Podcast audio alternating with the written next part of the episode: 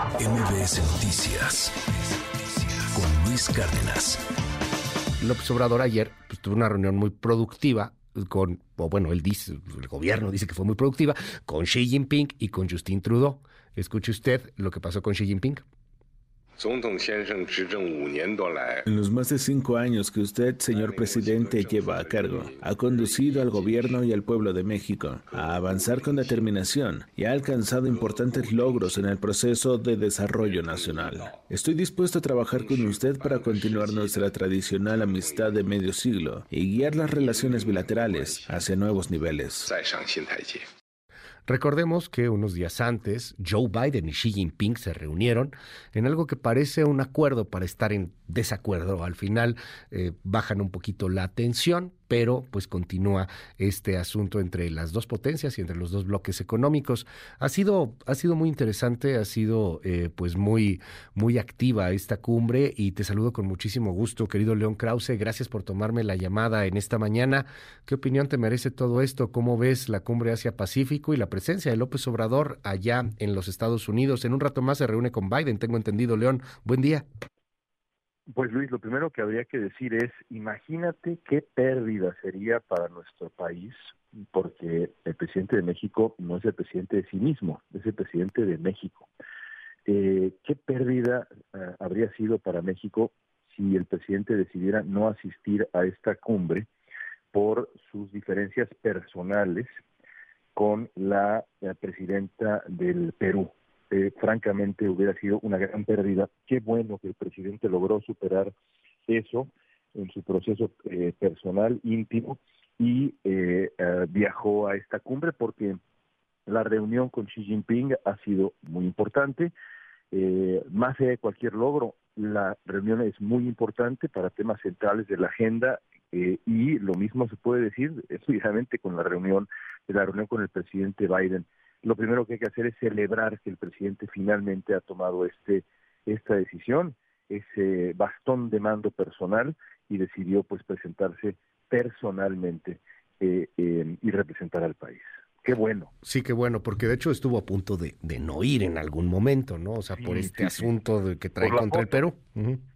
La foto, es que la foto era importantísima, yo entiendo eh, que, que es más importante, en un momento parecía más importante si la foto o no la foto que los intereses de México con socios como Estados Unidos o China, pero qué bueno que dejamos de lado la foto para eh, pues para pensar en los intereses del del país y que se habló, por ejemplo, del fentanilo Luis, en donde China es un actor central ya lo dicen también los republicanos en Estados Unidos en los últimos debates diciendo, bueno, sí, hemos hablado mucho de atacar México y mandar eh, eh, fuerzas especiales y drones y demás, pero bueno, ¿y qué, qué pasa con China?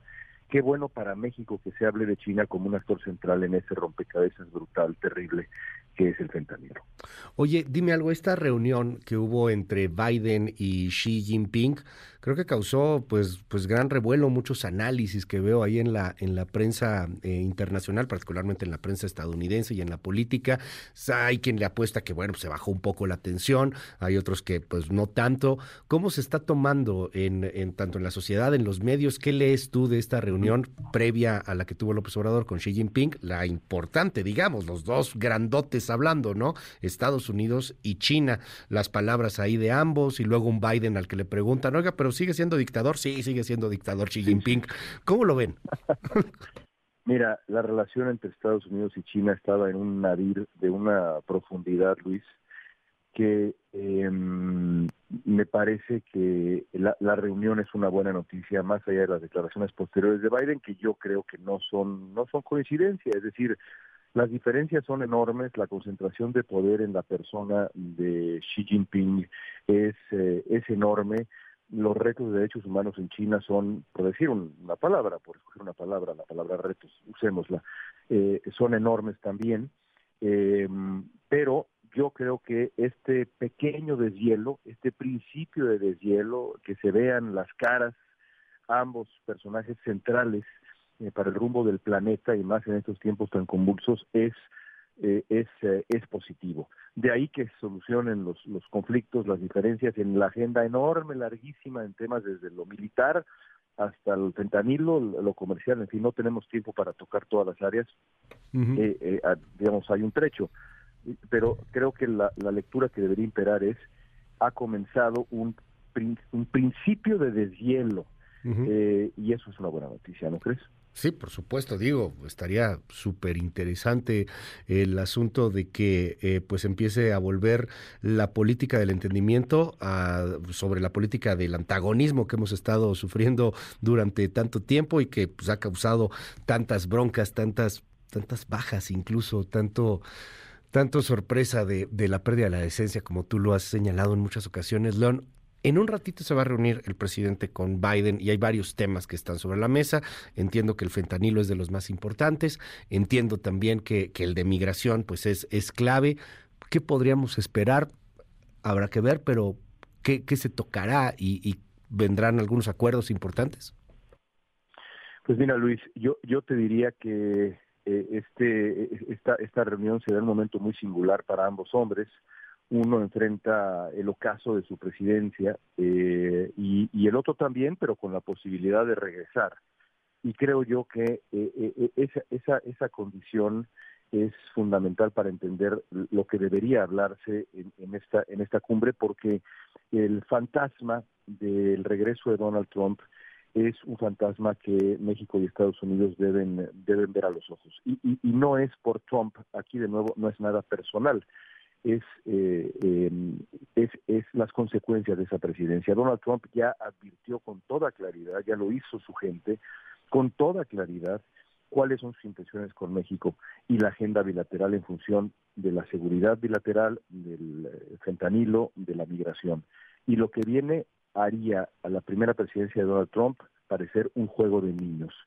Si eso no se comprende en función de la siguiente de la siguiente presidenta de México, quien sea esa persona, eh, o la siguiente presidencia de Estados Unidos, evidentemente me refiero a Trump, pues entonces no estamos entendiendo nada. Eh, eh, si gana Trump, la relación bilateral va a entrar en espiral por muchas razones. Supongo que se hablará de eso porque tiene que hablarse de eso. Estaremos atentos y ya lo platicaremos. Gracias, León. Siempre un gusto poder tenerte en este espacio, un honor. Siempre un gusto estar contigo y con nuestra audiencia. Luis, un fuerte abrazo. MBS Noticias con Luis Cárdenas.